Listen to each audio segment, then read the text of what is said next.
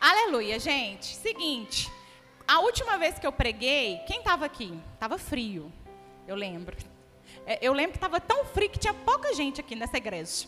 Mas eu falei que a última vez, aliás, a última vez que eu, que eu ministrei aqui nesse altar, eu falei que a próxima vez que eu subisse aqui, eu ia contar um testemunho. Um não, eu ia contar dois testemunhos. Quem estava aqui lembra disso? Aleluia. Eis-me aqui para contar os testemunhos. Naquela, ve naquela época que eu vim, era frio, né? Aleluia, saudades. E eu estava pronta para ir para uma viagem. A minha primeira viagem internacional. Olha que chique, gente. Senhor, quero mais. E aí, gente, a gente estava a ponto de ir para uma viagem, um lugar que era com neve. Só que lá estava seco. A gente tinha se programado para ir para lá e lá estava tudo seco, igual a Serra do Curral. Eu fico zoando. Tava igualzinho a Serra do Rolamoço. E eu falei assim, Senhor, eu, eu quero ver a neve. Oh, Senhor, tem misericórdia, foi o Senhor que me deu. E papapá, e papapá. E aí, gente, o segundo, a minha segunda oração era, Senhor, ensina-nos a falar com aquele povo, porque a gente, eu falo, eu falo só português, no caso, e portunhol, que eu aprendi. E lá a língua era espanhol. Deu um negócio aqui, tá? Vocês estão me ouvindo? Que deu um trem aqui no, no negócio aqui. É, e lá a língua era espanhol. E aí a gente foi. E chegou lá, eu não vou resumir, é porque a palavra hoje. Quem me dá cinco minutinhos a mais? Porque hoje o culto tem que acabar nove horas. Cinco, dez, quinze, então beleza. Até nove e meia, dez horas a gente sai daqui, beleza? Então vamos, que hoje eu tô, tô com pressa. Aí, gente, é, a gente foi. E chegou lá, nada de neve. Nós ficamos cinco, sete dias, sete dias lá, quatro, oito, oito dias neve, nada, nada, e só chuva, e a neve caía, eu orava, agradecia, no outro dia a, a, neve derretia, e a gente falou, nós vamos sair daqui sem ver a neve. Mas o Senhor é um Deus de milagres. Quem crê que o Senhor é Deus de milagres? E para mimar aqueles que são seus, Ele faz o impossível acontecer. E no meu último dia naquela terra, nós comemos neve, nadamos na neve, brincamos na neve, cansamos da neve. Esse é um testemunho. Se você crê em Cristo, aplauda o Senhor por isso, meu irmão. Que Ele é o Deus que faz a neve aparecer na terra seca. E eu tenho até foto para provar para vocês. E o segundo testemunho era que a gente precisava falar. E eu precisava entender aquele povo. No primeiro dia foi um pouco difícil. No segundo dia, mais ou menos. No terceiro dia, a gente já estava até interpretando para os votos brasileiros que a gente tem até um testemunho que o Wander conta, que dizia que ele foi intérprete. O moço da recepção do hotel que a gente estava chamou ele e falou: oh, Senhor, Senhor. Aí o Wander, hã? Ele, não compreendas. Estava pedindo o Wander para traduzir dois brasileiros que tinham chegado lá e não estavam entendendo nada. Então, o segundo testemunho é: o Senhor nos fez falar espanhol em terra estrangeira. Nós estávamos traduzindo para o povo, gente. Aleluia. Aplauda o Senhor mais uma vez. Porque Ele é aquele que faz até o que não sabe nada falar em línguas diferentes, para que o nome dele seja exaltado. Amém?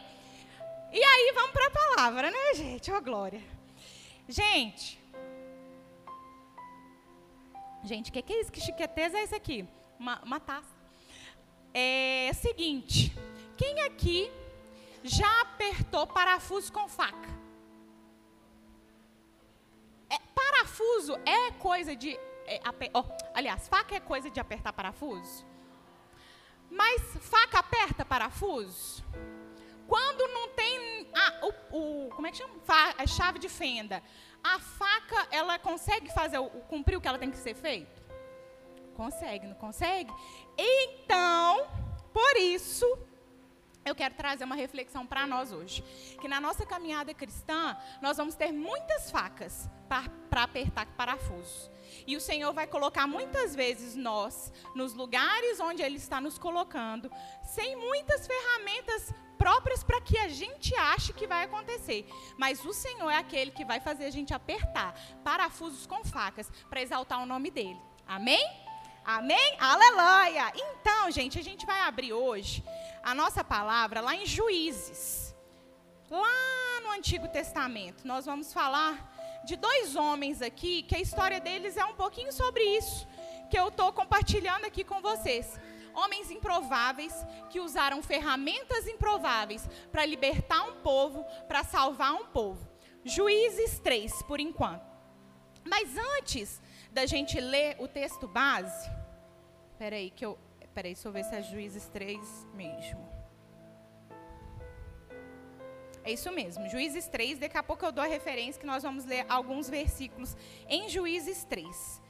É, nós vamos falar aqui né, sobre esses dois homens que usaram ferramentas que não eram tão comuns para aquilo que eles precisavam de fazer, mas o Senhor continuou usando e dando graça para que o nome dele fosse exaltado e o povo fosse libertado. Mas esse povo aqui, eu quero é, trazer uma questão, porque muitas vezes nós falamos assim, ah, porque o povo de Israel, aí Jesus libertou o povo de Israel, e aí o povo de Israel. Eu quero falar do povo de Israel. Só que esse povo de Israel, muitas vezes a gente faz referência a Moisés, aquele povo que saiu do Egito, ou a gente faz a referência ao povo de Josué, que marchou ao redor das muralhas de Jericó.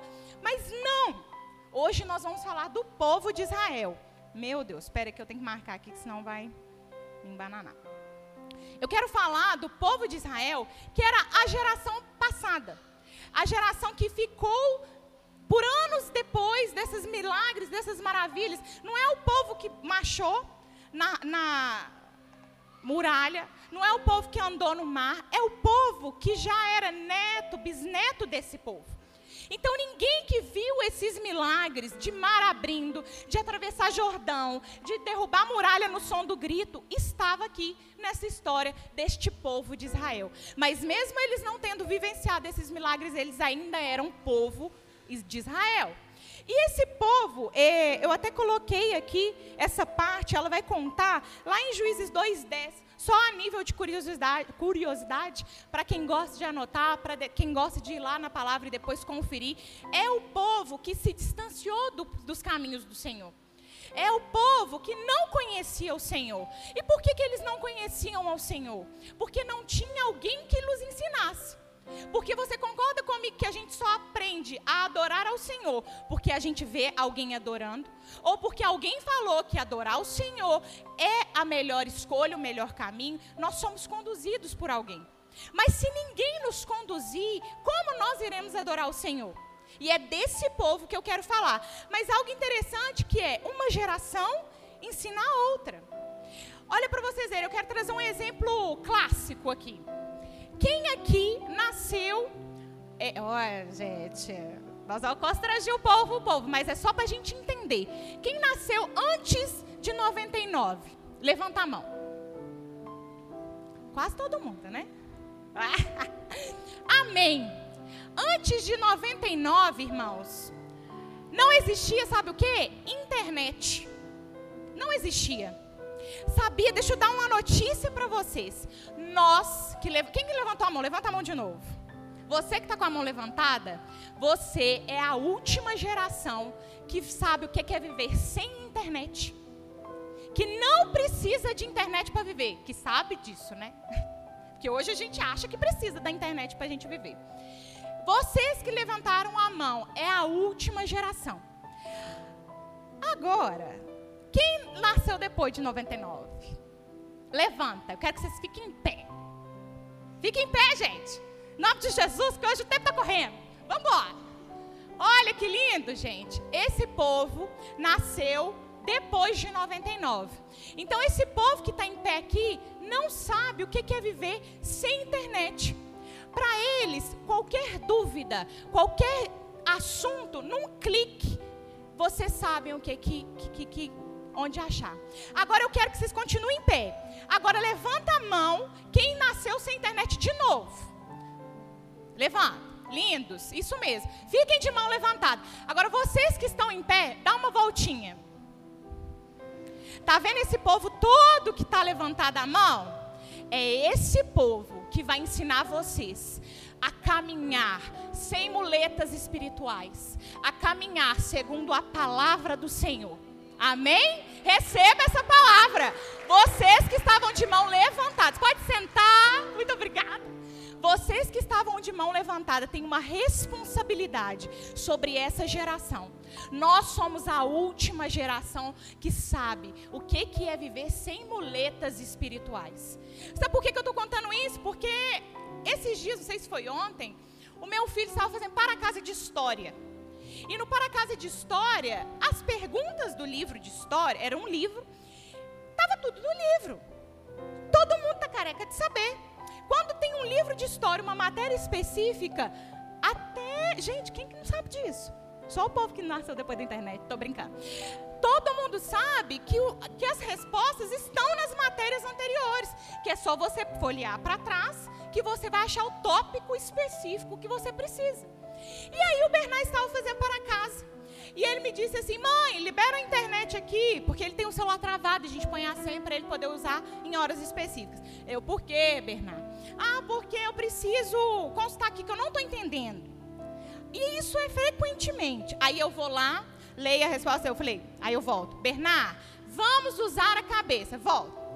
Qual que é o título? Ah, nem lembro qual que era a pergunta. Falei assim, vamos supor que era o povo de Israel. Vamos ler aqui. Aqui está falando do povo de Judeia, de Samaria. Pá, pá, pá. Ah, oh, o povo de Israel. Então aqui você vai ler e a resposta que você procura está nessa parte. Ah, mas não tá, mas não tá, mas não tá. Por quê?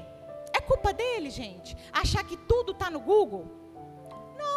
Não é, porque para ele isso é natural. E muitas vezes nós, como a geração que já conhece, acha que é difícil eles entenderem que isso aqui é natural, pelo amor de Deus, e quer dar na cara do menino, igual eu queria dar na cara do meu. Mas não é. Nós precisamos ensinar aqueles que não sabem. Nós precisamos abrir os olhos daqueles que fala assim, querido, a solução. Não vá para esse mundo achando que pessoas vão mastigar as coisas para você. É isso que o mundo está querendo fazer. É isso que o mundo está querendo fazer, colocar coisas na nossa cabeça que nos fazem acreditar que é a verdade absoluta. E se a gente não pensar e não pesquisar e não buscar, nós vamos cair nas, nos contos, nas, nas, armadilhas. E aí vai ter é, é, crente se desviando do caminho achando que aquilo é o certo. Mas não é isso que a gente quer falar. Eu quero falar sobre isso. Geração ensina a outra geração. Por que, que esse povo aqui de juízes não conhecia o Senhor? Porque eles não tinham sido ensinados. E aquilo que você não aprende, você não faz. Amém? Então, irmãos, nós vamos falar dessa geração agora. E nessa geração, por conta disso tudo, o Senhor teve misericórdia. E o Senhor foi levantando juízes, para que mesmo no meio de, sei lá, um mar de gente, uma pessoa fosse referência para tentar falar o caminho correto, para tentar levar a verdadeira palavra para aquelas pessoas. E aí a gente vai ler, nós vamos falar muito sobre o segundo e o terceiro juiz de Israel, que foi Eude e Zangar. Sangar. E nós vamos ler, está lá em, em, Juízes 3, é, a partir do versículo 15. Eu vou ler rapidamente aqui, na minha versão, Juízes 3, versículo 15, e depois nós vamos comentar sobre isso. Novamente os israelitas clamaram ao Senhor que lhes desse um libertador. Oh, mentira, mentira, peraí. Novamente os israelitas clamaram ao Senhor que lhes deu um libertador chamado Eude Homem canhoto, filho de Benjamita, Gera. Os israelitas os enviaram com pagamento de tributos a Eglon, rei de Moabe. Eude havia feito com uma espada de dois gumes, de 45 centímetros de comprimento, e tinha amarrado na coxa direita debaixo da roupa. Ele entregou o tributo a Eglon, rei de Moabe, homem muito gordo. Em seguida, Eude mandou embora os carregadores junto aos ídolos que estavam perto de Gigal. Ele voltou e disse: Tenho uma mensagem secreta para ti, ó rei. O rei respondeu: Calado. E todos os seus auxiliares saíram da sua presença. Eude aproximou-se do rei, que estava sentado sozinho na sala superior do palácio de verão, e repetiu: Tenho uma mensagem de Deus para ti. Quando o rei se levantou do trono, Eude estendeu a mão esquerda, apanhou a espada de sua coxa direita e a cravou na barriga do rei.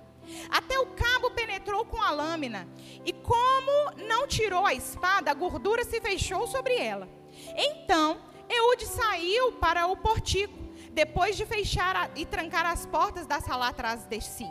Depois que ele saiu, vieram os servos e encontraram trancadas as portas da sala e disseram: Ele deve estar fazendo suas necessidades em seu cômodo privativo. Cansaram-se de esperar e, como ele não abria a porta da sala, pegaram uma chave e abriram. E lá estava o seu senhor, caído no chão, morto. Então, enquanto esperavam, Eude escapou, passou pelos ídolos e fugiu para Seirá. Quando chegou, tocou a trombeta nos montes de Efraim, e os israelitas desceram dos montes com ele à sua frente. Sigam-me, ordenou, pois o Senhor entregou Moabe, o inimigo de vocês, em minhas mãos. Eles o seguiram, tomaram posse do lugar que, de de passagem de Jordão, do Jordão, que levava a Moabe, e não deixaram ninguém atravessar o rio. Naquela ocasião, mataram cerca de 10 mil moabitas, todos eles fortes e vigorosos. Nenhum só homem escapou. Naquele dia, Moabe foi subjugado por Israel, e a terra teve paz durante 80 anos. Bom, aqui nós estamos ouvindo a história de um homem que foi o segundo juiz.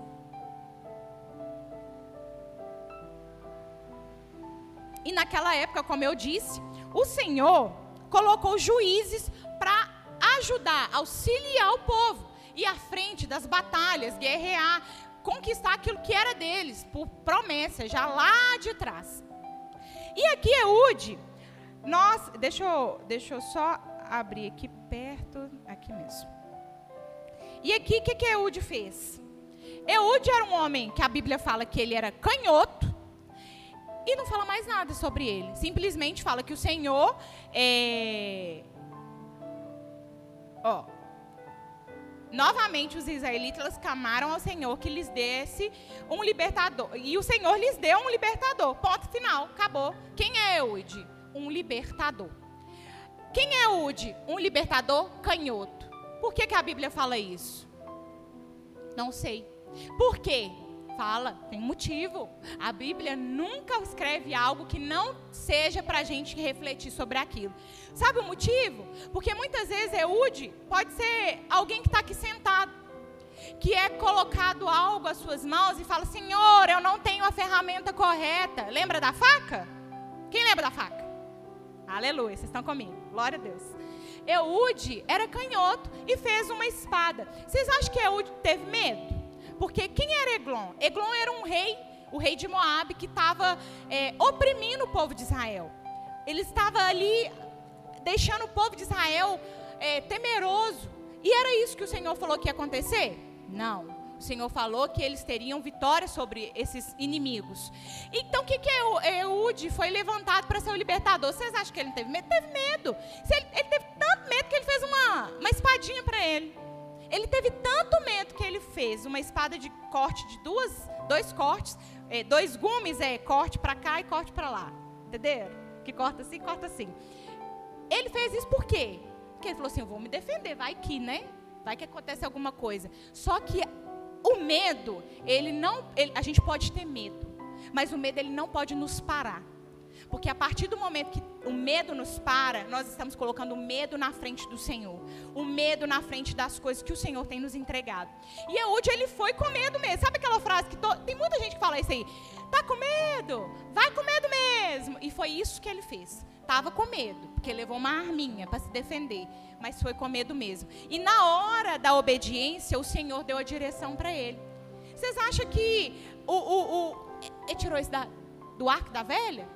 Tipo assim, eu vou aqui dar uma facada na gordura do rei. Óbvio que não. Óbvio que não. Porque o Senhor, aliás, Eude estava com medo. Com certeza, meu querido, até eu estaria. Ele estava dentro da casa do inimigo. Dentro. Ele estava no palácio, cheio de, de, de, povo defendendo o rei. A gente vê em filmes, quando o rei vai conversar com alguém, sempre tem aquele povo que fica ali, assim, ó, com um machadinho assim, ó. De lado, nas paredes. É óbvio que estava assim, estava rolando esse negócio lá também.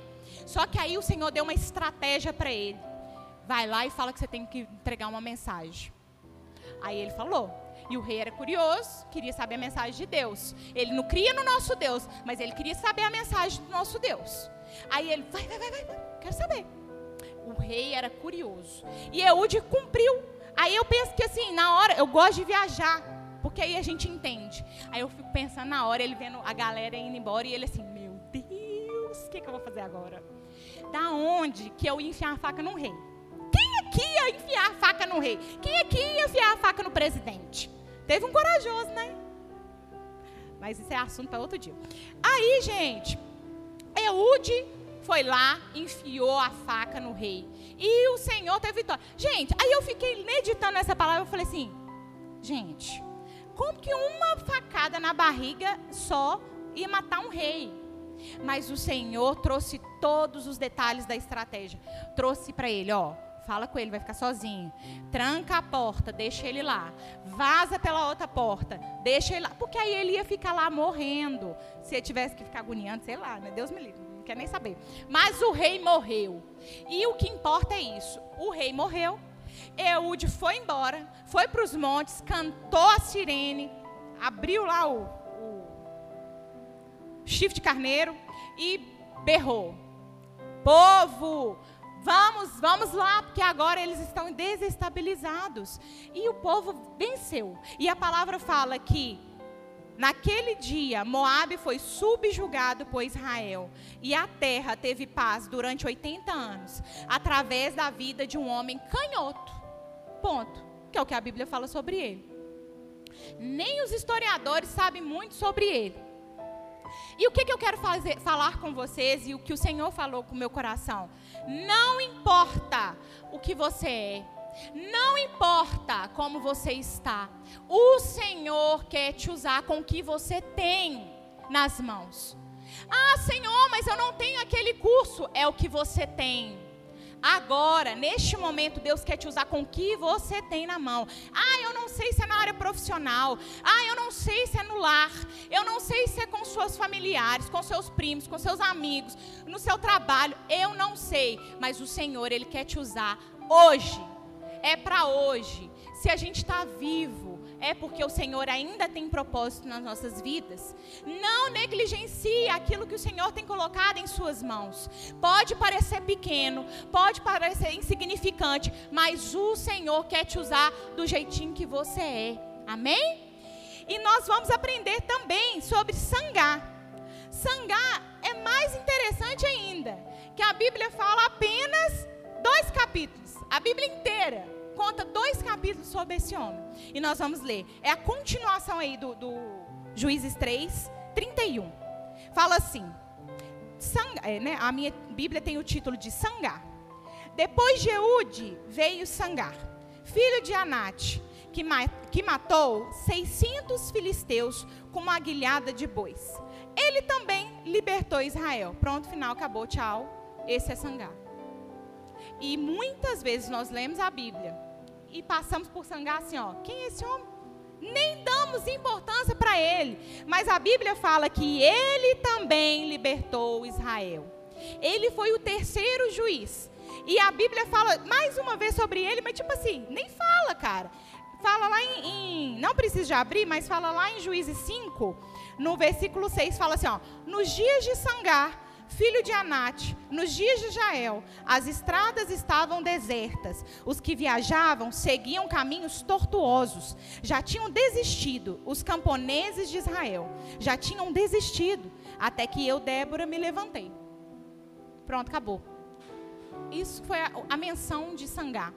Mas Sangá é tão importante quanto Moisés é tão importante contra Isaías, é tão importante contra Abraão. Por quê? Porque pergunta para o Senhor, está na Bíblia, que fala que ele libertou, ele foi o segundo juiz. Se ele não fosse importante, ele não estava aqui. Amém? E eu quero trazer um pouco sobre isso. Sangá, ele era, é, é fala aqui, ó, filho de Anate, que matou 600 filisteus com uma aguilhada de bois. O que, que é uma aguilhada de bois? Alguém aqui sabe o que, que é uma aguilhada de boi? Ninguém sabe? Ah, que chique, gente. Deixa eu te ensinar. Um pau de ferro com uma ponta. Pronto. É isso. É porque, sabe quando você vai assim com boi? Para pôr eles na, na boiada? Pronto, isso é uma aguilhada. Então, ou seja, vamos supor que a aguilhada de boi, vamos supor não, é, é um pau comprido de ferro fino com ponta. Pronto, era isso que Sangar tinha. E aí a Bíblia não conta, mas de acordo com o relato aqui, é, que fala que nos dias de Sangar as estradas estavam desertas e os caminhos tortuosos. Já tinham desistido os camponeses de Israel. Subentende-se que ele trabalhava com isso. O que, que ele estava fazendo com uma guilhada de, de boi na mão? Provavelmente ele levava bois para frente, é, é, tomava conta da boiada, que ele vivia ali naquele deserto. Só que a Bíblia conta que o deserto estava o quê? É, com caminhos tortuosos. Já tinham, é, já tinham desistido os camponeses de Israel. E a Bíblia conta nesse pequeno versículo 31 que ele venceu, que ele matou 600 filisteus com uma guilhada. Quem eram os filisteus? Filisteus de acordo com a história, eram homens que eram. É, tinham um nome, tipo assim, ladrões do mar. Eles iam e entravam para tomar a terra onde eles encontravam. Então, por isso que os israelitas brigam muito com filisteus. Porque filisteus era um povo que queria roubar tudo aquele território que alguém conquistava. Era o povo do mar que chegava tipo os piratas. Né? Chegava pelo mar e pegava aquela região e ficava com ela e ficava resistindo, resistindo até que o povo se sentisse amedrontado, que eles eram fortes, robustos, parará. E aí o povo ia embora povo fugia, ninguém aguentava. Tanto é que a gente vê o, da, eles afrontando na época de Davi. Ha, ha, ha, quem vai vir? Os filisteus, papapá. Eram homens fortes, que comiam sei lá o que naquele mar, olho de povo, devia ser essas coisas fortes, para deixar eles bem cascudos. Esses eram os filisteus. E aí, um homem fazendeiro mata 600 com uma agulha, com uma agulhada de boi. Pode ser que naquele momento Sangá falou assim: Oi Deus, eu não estou dando conta nem dos bois, o senhor quer que eu mate essa galera que está tentando roubar o povo de Israel? Mas ele foi aquele que o Senhor escolheu. Ei, você que está sentado aí, ei, você que está aqui em pé, é você que o Senhor escolheu. Independente do que você é, independente do que você tem, independente de como vai ser, é você que o Senhor escolheu. Então, cumpra aquilo que ele tem colocado em sua mão. Amém? Sangar, então, pela força do Senhor, e a Bíblia, é, algo que eu coloquei aqui de observação, é que a Bíblia conta que o Espírito, naquela época, não habitava dentro deles. Jesus tem misericórdia. Dez minutos, hein, galera? Eu termino em dez minutos. O Espírito não habitava dentro deles, igual é hoje em dia. Não, o Espírito ele vinha sobre eles. E era pessoas específicas, pessoas que o Senhor levantava, era reis, sacerdotes, profetas. Não era qualquer um que tinha o Espírito de Deus, igual hoje em dia. Não é que a gente é qualquer coisa, né? Mas Hoje em dia você aceitou, você chamou, você é morada do Espírito Santo. Naquela época, não. Não era qualquer um que falava assim, Deus. Não, era quem o Espírito se colocava em cima. E como Sangá foi o segundo juiz de Israel, o Espírito estava sobre ele. Ou seja, ele não era movido pelo que ele fazia, ele era movido pelo aquilo que o Espírito conduzia. E o Espírito Santo, com certeza absoluta, deu essa habilidade para ele. Como que foi? Não sei. Foi um de cada vez? Não sei. Eles em cima dele? Não sei. Eu sei o que a palavra diz que foi. Que através de uma guilhada de boi, ele matou 600 filisteus, oh, oh, 600 filisteus e também libertou Israel. Ele libertou Israel. Ele libertou Israel. Aleluia! O Senhor, o Senhor, Ele quer usar você para libertar pessoas. O Senhor quer usar o que você tem, do jeito que você é, fazendo o que você faz, para libertar pessoas. O Senhor Jesus, quando esteve aqui na terra, o que, que ele falou? E de pregar, e de pregar o evangelho a toda criatura. E de fazer discípulos por todas as nações, batizando em nome do Pai, em nome do Filho. Isso que o Senhor Jesus nos deu. Essa é a nossa herança. Cada um de nós tem responsabilidade com aquilo que você carrega nas suas mãos. Ah, Rebeca, eu ainda não tenho um celular top. É com o seu mesmo, amado. Ah, eu não tenho uma Bíblia de estudo. É com a sua mesmo. Ah, eu não sei. Cadê os que levantou a mão para te ensinar? Nós não nascemos para ser sozinhos. Nós fomos criados imagem e semelhança do Senhor. E lá no Éden, o Senhor falou assim: Adão, não é bom que você seja só. Não é bom que você ande só. Vou lhe criar uma ajudadora para que caminhe com você. Isso não é só para homem e mulher, não, gente. Nós temos pessoas do nosso lado para ajudar, para impulsionar a fazermos aquilo que o Senhor colocou no nosso coração para fazer. Vai parecer difícil? Vai, mas persevere. Com uma guilhada de boi, um nego lá matou 600. O que, que você vai fazer com a palavra do Senhor e o Espírito dentro de você? O que, que nós vamos fazer? Chega! Nós não podemos mais dar desculpas que nós não temos condições, que nós somos pequenos demais, que nós somos, não sei falar. Nós, na Bíblia, não só esses dois homens, mas nos ensina tanto. Que tantos homens não sabiam falar, e o Senhor colocou palavras na boca dele. Assim como ele fez lá com Isaías, botou fogo no lábio, né, com a brasa, jogou lá e ele começou a falar: Deus vai fazer isso com você você vai dar conta. Nós não somos daqueles que o Senhor chamou para que nós olhássemos para trás. Ah, na minha escola é difícil, eu não posso falar do Evangelho. Fale, meu querido, que a palavra fala que aquele que, que for perseguido, porque está falando de mim, vai ter o reino dos céus. Ah, mas o meu trabalho, eles podem ser que me mandem embora. Que mande, meu querido, mas você tem o reino dos céus garantido nas suas mãos. Levante do seu lugar para fingir que está acabando. Aleluia! Nós somos um povo vitorioso.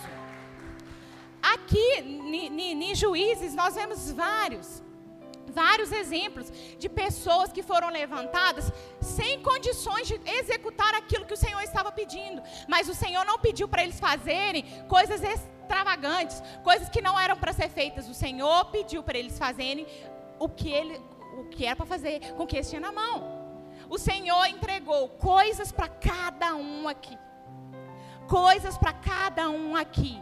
Eu não era para estar tá aqui, meus queridos. Eu nem sei falar direito. Eu nem sei me expressar. Mas eu falei: não vou é, é, é, retroceder.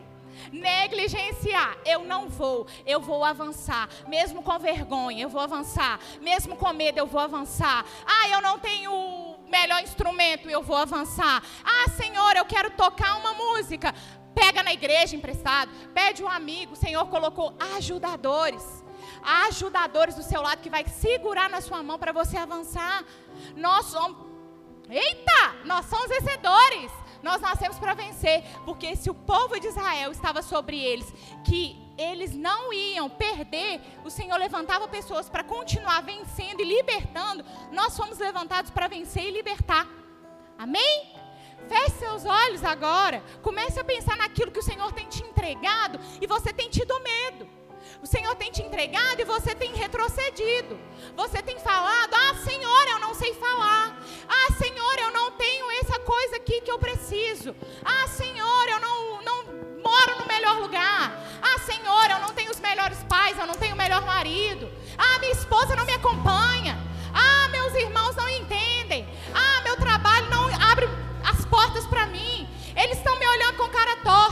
Mas o Senhor quer te usar com o que você tem nas suas mãos. Independente se é ministerial, meu irmão. Comece a orar e perguntar ao Senhor: é ministerial, Senhor? Ah, é profissional, Senhor?